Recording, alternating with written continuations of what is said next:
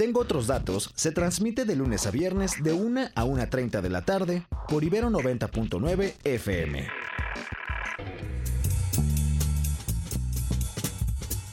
Bienvenidos a Tengo otros datos, bienvenidos a Ibero 90.9, es la una de la tarde con dos minutos y tranquilos, ah no, no tranquilos, no, sí alármense porque es lunes.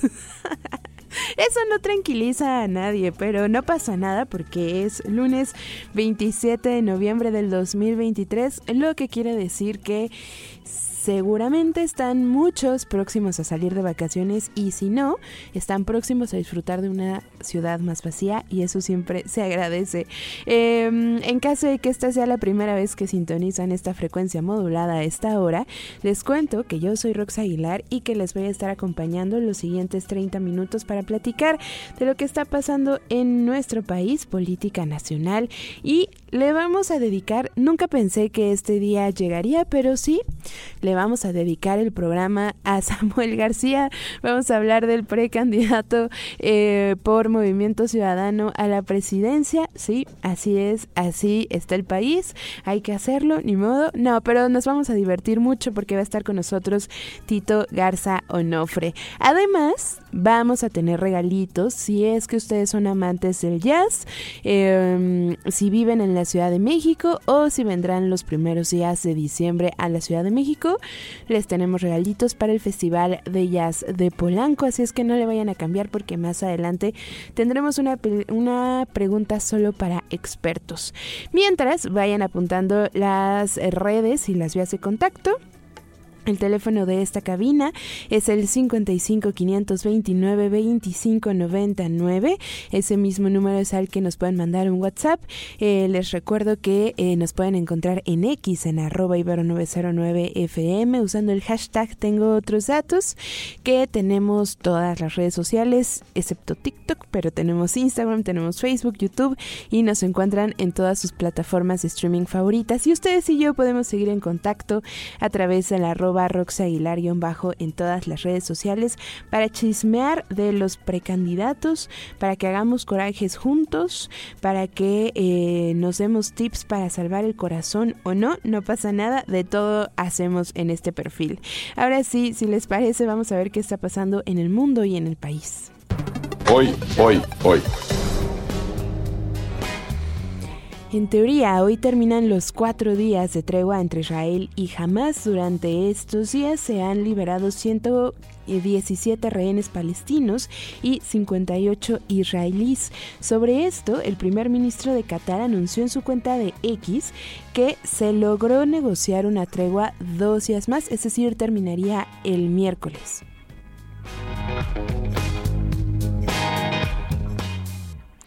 Y hoy en la mañana, una jueza concedió la suspensión definitiva contra la extinción de 13 fideicomisos del Poder Judicial de la Federación, gracias al amparo promovido por los trabajadores. Sin embargo, todavía falta el juicio y pues se puede eh, pelear este, esta decisión. Escuchamos parte de la conversación que Mario Campos tuvo con Eugenio Fernández, periodista y editor, sobre el impacto ambiental que tuvo Otis en Acapulco. No se lo pierdan porque está muy interesante. Tiene que eh, ahora resguardarse el espacio, porque vas a tener cerros que antes no se ocupaban porque estaban llenos de árboles y que ahora están pelones. Entonces las presiones para los asentamientos irregulares en esa zona, por ejemplo, son bestiales. Sabemos también que es una zona donde el crimen organizado tiene mucha presencia, entonces pensar que pueda sembrar, aunque no estamos seguros de que vaya a ser el caso, pero que pueda sembrar algún cultivo ilegal o algún cultivo que le sirva para lavar dinero, pues no es descabellado. Entonces se tiene que evitar que ese espacio se ocupe. La gobernadora Salgado anunció que se iban a hacer esfuerzos de reforestación en realidad lo que habría que hacer, lo más que se puede hacer o lo más que vale la pena hacer es enriquecer con algunas especies que hayan estado en peligro de extinción y favorecer que surjan ahora. Pero en realidad lo que hay que hacer es dejar que la naturaleza haga su trabajo. La naturaleza responde muy bien a los disturbios. Este, entonces dejar que surja sin molestarla. Dejar que surja sin molestarla, tomando en cuenta además el crimen organizado de la zona, eh, la tala ilegal y la posible erosión del suelo que se puede dar si se siembran, como en todas partes, especies que no sean endémicas y que no favorezcan al suelo de la zona. Entonces, bien interesante, ojalá que le podamos dedicar más tiempo a este tema, pero me parecía importante volver a escuchar parte de esta conversación. Les recuerdo, arroba ibero909fm, el hashtag tengo otros datos, arroba roxaguilar-bajo, esas son las tres cosas que tienen que tener a punto para llevarse un abono para el Festival de Jazz de Polanco. Más adelantito les voy a contar cómo lo pueden lograr. Lo siento mucho, vamos a hablar de Samuel García, pero les prometo que va a estar muy interesante y eh, pues está moviendo mucho y es por eso que lo vamos a hablar. Venga. Perdone, pero tengo otros datos. That is a lot of fake news back there. Y es que en la mañana, en la redacción de esta estación de radio, fue muy comentado el texto de Tito Garza, que se titula Samuel García, Palabras Necias, Oídos Fosfo Fosfo, publicado en Gato Pardo, imperdible por supuesto, y muy en tono al fenómeno o no que está haciendo Samuel García y sobre todo su esposa Mariana Rodríguez. Tito, como siempre, no, no, nos colgó, nos colgó Tito Garza Onofre, Jesús Garza Onofre, que siempre es un placer tenerlo en los micrófonos de Ibero 90.9, em, pero él hace un análisis bien interesante sobre la parte social, la parte política, em, como en general de, durante su gobierno en Monterrey, en Nuevo León, y luego lo que deja en Nuevo León, y luego cómo viene a la precandidatura como candidato único de Movimiento Ciudadano. Tito, como siempre, un gustazo tenerte en Ibero 90.9. Qué buenas tardes, Gracias por la invitación. Tito, pues te decía, muy comentado tu texto en esta redacción y nos interesa mucho analizar el fenómeno de Samuel García, sobre todo porque, por ejemplo, hoy que me tocó convivir con eh, un grupo de periodismo de esta H Universidad, pues están bastante interesados en el fenómeno Samuel García y pareciera que les llama mucho más la atención que los otros, las otras dos precandidatas, pero tú escribes sobre todo sobre lo que deja en Nuevo León a pesar de ser eh, pues gobernador con licencia. Claro que sí, mencionada. Mira, lo que lo que tengo que, mencionar en el, en el texto es algo que, desde hace tiempo he venido pensando y que creo que, que Samuel eh, y el partido político Movimiento Ciudadano lo saben. Eh, Samuel García se siente más cómodo en las calles. Samuel García es mucho mejor candidato gobernando y que estando en su escritorio, ¿no? En ese sentido, lo que vamos a ver los próximos meses pues va a ser eso, va a ser eh, buenos TikToks, va a ser el acento eh, norteño pronunciado, van a sacar alguna canción muy pegajosa, eh, su esposa Mariana Rodríguez va a revolucionar propiamente el cómo se va a llevar la asimilar la figura de la esposa del candidato. En fin, Samuel García, hay que recordar que cuando ganó Nuevo León empezó con el cuarto lugar de las encuestas, teniendo un 9% y terminó ganando con el 38-39%, derrotando al PRI, derrotando al PAN, derrotando a Morena, ¿no? En ese sentido, todo bien, es un candidato, le gusta la calle, le gusta hacer TikTok, le gusta decir que no es un meme y demás, todo bien con eso, ¿no? Pero, pues, creo que nos estamos mucho, jugando mucho más que solo un concurso de popularidad. Aquí no estamos votando por quién va a ser el más simpático, ¿no? Aquí no estamos votando por quién va a ser eh, la persona que lleve el rumbo de la política pública los próximos seis años en México. Aquí lo que estamos pensando es eh, eso, son las implicaciones de cómo le ha ido a Samuel en los dos años que gobernó Nuevo León y lo que hago en el texto es una reflexión desde lo jurídico y otra desde la política y lo cierto es que las cosas en Nuevo León van mal, las cosas están mal porque Samuel no se ha dedicado a gobernar, Samuel está más interesado por salir en las pantallas de cada uno de nosotros antes que realmente hacer proyectos y políticas públicas que puedan entenderse desde lo colectivo, que puedan entenderse negociando con las otras fuerzas políticas, y en ese sentido él sabe que eh, sus palabras valen muchísimo menos que su imagen. Es que claro, Tito, para, para nosotros quizás y, y para la sociedad en general, seguramente eh, quien gobierne este país no se trata de quién es más carismático, sino quién es más capaz, pero pareciera que él tiene muy presente que en efecto para las casillas es, sí, casi que sí es un concurso de popularidad, ¿no? Eh, pues eso, veíamos por ejemplo lo que le decían a Xochitl Galvez, por ejemplo, en Guadalajara ayer, así, oye, pues mejora tu estrategia de redes para los chavos, eh, pues pareciera que, que está muy, mucho más empapado en marketing que en política. Sí, en efecto, es, es, es una de las de las premisas que, que, creo que vale la pena eh, mencionar. O sea, eh, aquí creo que, que, que de verdad eh, a Samuel no le interesa tener un buen equipo de abogados, no le interesa tener buena relación con los demás partidos políticos, o sea, lo que le interesa es el show, el espectáculo. Y Samuel García, eh, pues van dos cargos que abandona, dejó de ser senador para ser gobernador y ahora deja de ser gobernador para intentar ser presidente. Si hubiera un cargo más alto de presidente, estoy seguro que Samuel García lo renunciaba antes de que acabara su mandato en caso de que ganara. Aquí creo que va a ser una combinación eh, de factores interesantes. Ya vimos cómo eh, la, el factor de la estética de Peña Nieto cuando ganó, pues también fue una cosa que, que, que llegó a cambiar muchas de las concepciones históricas que se tenían sobre el voto. Lo que vamos a ver aquí en Samuel, pues yo sí invitaría a que pongamos eh, la lupa más allá del TikTok, nos va a hacer simpático, nos va a hacer reír. Es divertido el, el tipo, ¿no?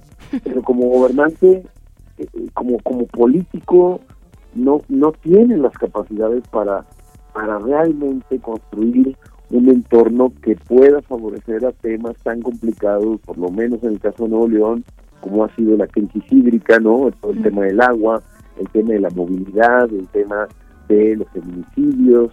Y en ese sentido, estimada, parecería que la carta de Samuel sigue siendo que gracias a él va a venir Elon Musk con su fábrica a instalar coches eléctricos en Nuevo León. Acá es lo que tenemos que pensar, va a poder tener agua toda la población de Nuevo León con la llegada de la, de la, de la fábrica, cómo se va a resolver el tema del tráfico, cuál va a ser la calidad de vida de todas las personas. Me parece que hay temas muchísimo más importantes y uno que llamo la atención al respecto es que al día de hoy no sabemos quién va a ser el gobernador porque ambas eh, posturas, tanto la de Samuel como la de la oposición de Nuevo León, están insistiendo en que ellos tienen la razón. Entonces, el estado en que deja Nuevo León me parece bastante preocupante e irresponsable por los tiempos que corren. Y sobre esta misma línea que dices del trabajo que ha hecho aparte en muy poco tiempo, ¿no? Deja el cargo casi que entrando, ¿no? Casi que apenas sentándose eh, en la silla de, de, Nuevo León. Sobre esto mismo me llama la atención lo que dices, casi que el descaro, pues, de primero votar en el Congreso en contra de que se le diera la licencia a gobernadores como en ese caso el Bronco, ahora él la pide, el Congreso le juega con la misma carta, luego también en este, en este juego de viralidad en el que le estamos entrando un poco, eh, pongan pónganse a chambear, ¿no? Pónganse a jalar y dos meses después se postula como precandidato de, Movimiento Ciudadano y un poco eh, lo que podría dejarle a los habitantes de Nuevo León y ese, ese sabor amargo, ¿no? De un político que busca el siguiente puesto. Claro, eh, en ese sentido es, es un poco la conclusión de, de, del texto, ¿no? El, el texto invita a que las palabras de Samuel importan, ¿no?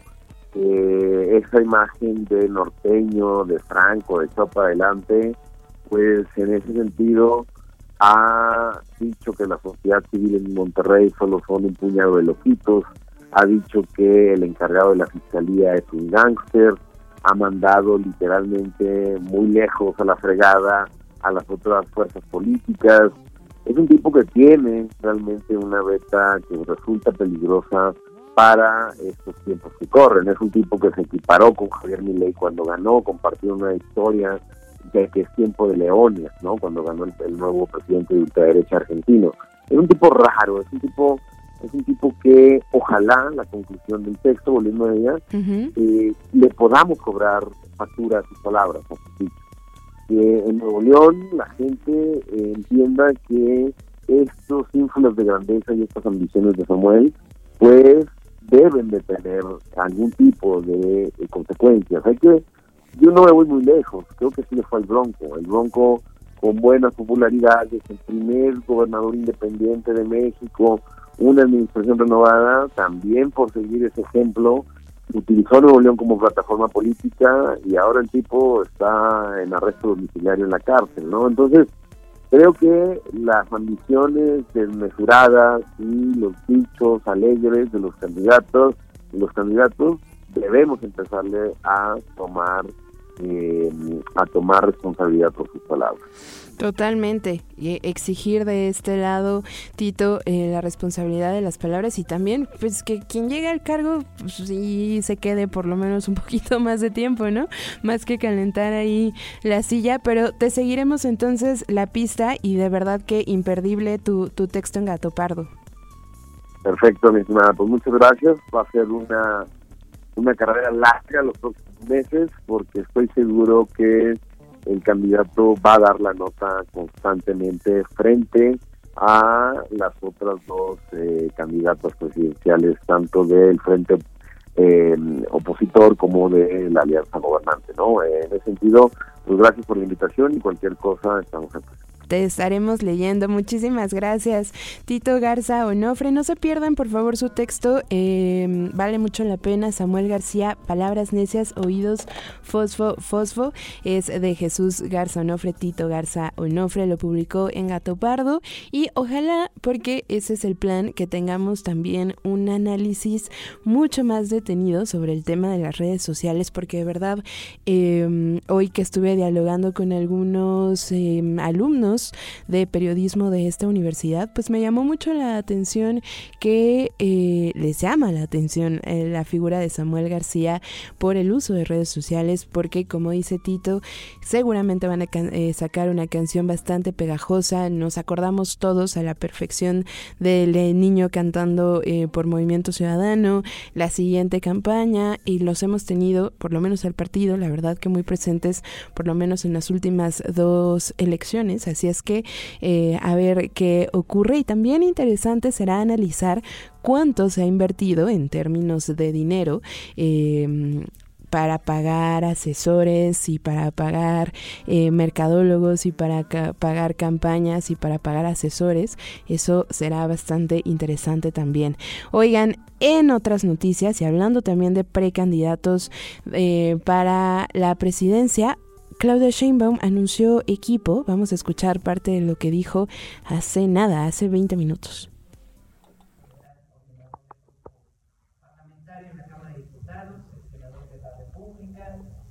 Fue secretario de Educación y de Finanzas en el gobierno de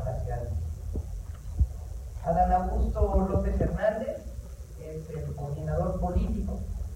Él, como saben, eh, fue secretario de Gobernación, y gobernador de Tabasco, y también se ha desempeñado como senador, diputado federal incluso diputado local de nuestro movimiento, y él ya nos venía ayudando como federal coordinador del grupo parlamentario en la Cámara de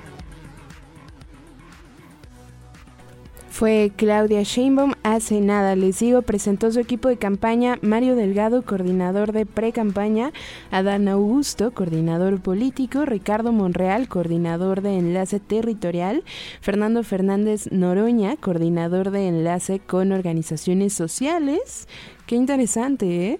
Citlali Hernández, coordinadora de alianzas y coordinadora em, y coordinaciones únicas y Tatiana Cloutier regresa a las campañas y candidaturas como coordinadora de voceros. Están ahí acompañando a la precandidata única por Morena eh, y sus aliados. Así es que figuras importantes. A ver cuántos de estos también lanzaron, levantaron la manita para ser precandidato. Uno, dos, tres, cuatro.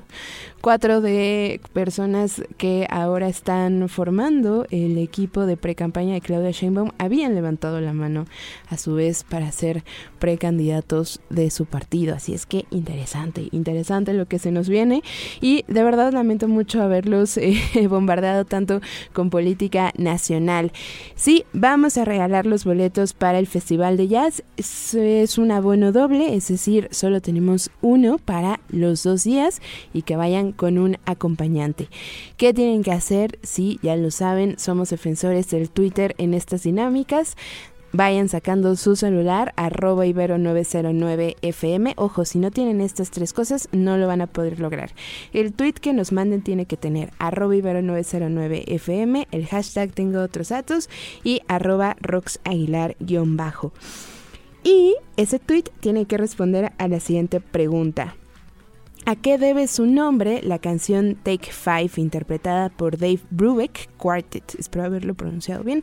¿A qué debe su nombre la canción Take Five interpretada por Dave Brubeck Quartet? Y así se pueden llevar un abono doble para el 2 y el 3 de diciembre para el Festival de Jazz Polanco. Imperdible, ¿eh? se pone muy padre. Eh, incluso eh, se pueden quedar todo el día comen, beben, se la pasan a gusto, conocen mucha gente y es un muy bonito plan que a mí me gusta repetir anualmente. Antes de irnos, ¿qué les parece que vamos a escuchar la última parte o la parte que nos faltaba de la entrevista que le hizo eh, nuestro compañero Mario Campos al periodista Eugenio Fernández sobre los impactos ambientales de Otis en Acapulco?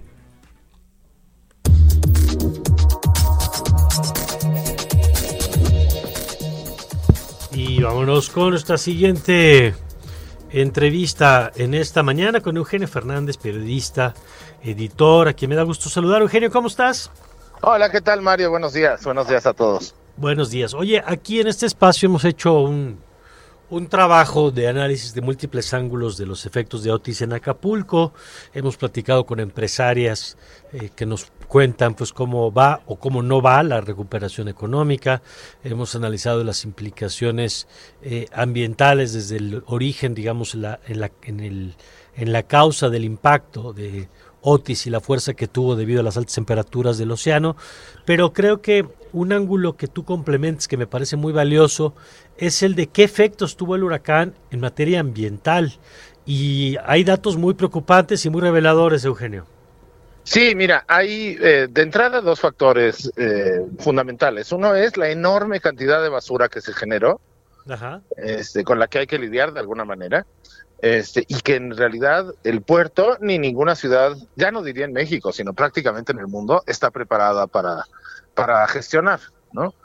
Los residuos así, los tiraderos a cielo abierto para los residuos, las posibles plantas de reciclaje, en realidad no están listas para, para recibir toda esta, pues imagínate la cantidad de vidrios, techos, plásticos, este, almohadas, este, televisores, mesas que salieron volando con el huracán, ¿no?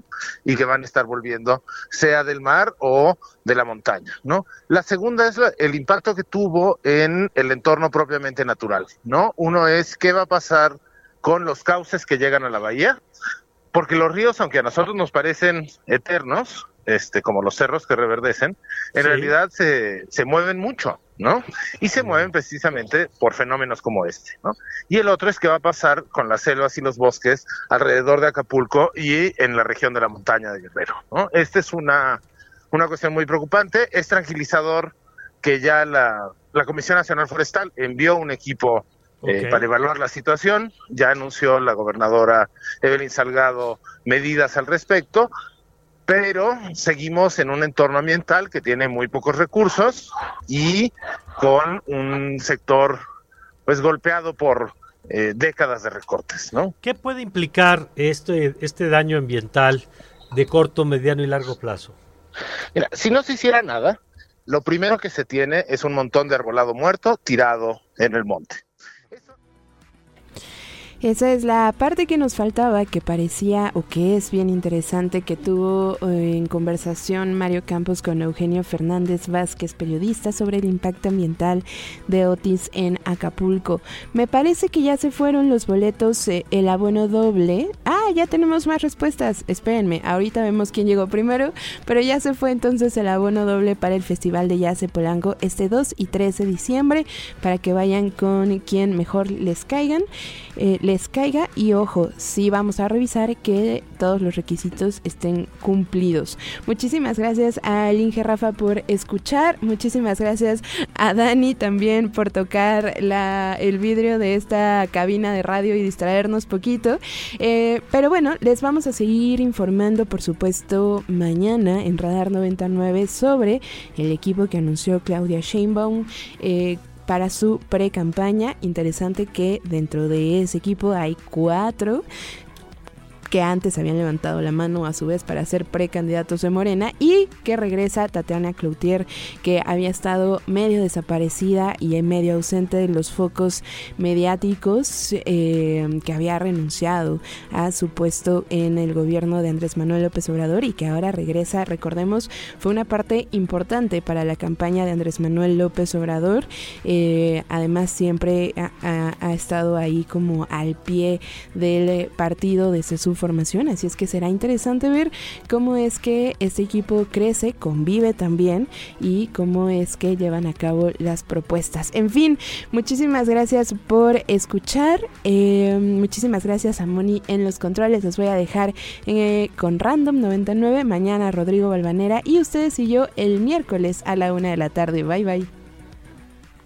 Las opiniones expresadas en este programa son responsabilidad de quienes las emiten y no representan necesariamente la postura institucional de Ibero 90.9 ni de la Universidad Iberoamericana, Ciudad de México. La alternativa de los datos. Eh, ¿qué p ¿Por qué no llega el agua? Bueno, primero no soy Tlaloc. Y los otros datos. Mira, Alito, yo no mato cucarachas. Los datos que necesitas para entender nuestro país.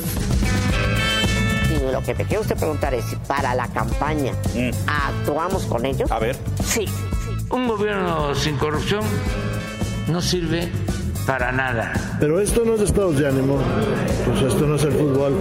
Y el mundo. For LGDP, uh, LGT, LBG. LGBTQ2+. What a stupid son of a ¿Escuchaste? Tengo otros datos de Ibero 90.9. Escucha Tengo otros datos de lunes a viernes de 1 a 1.30 de la tarde por Ibero 90.9 FM.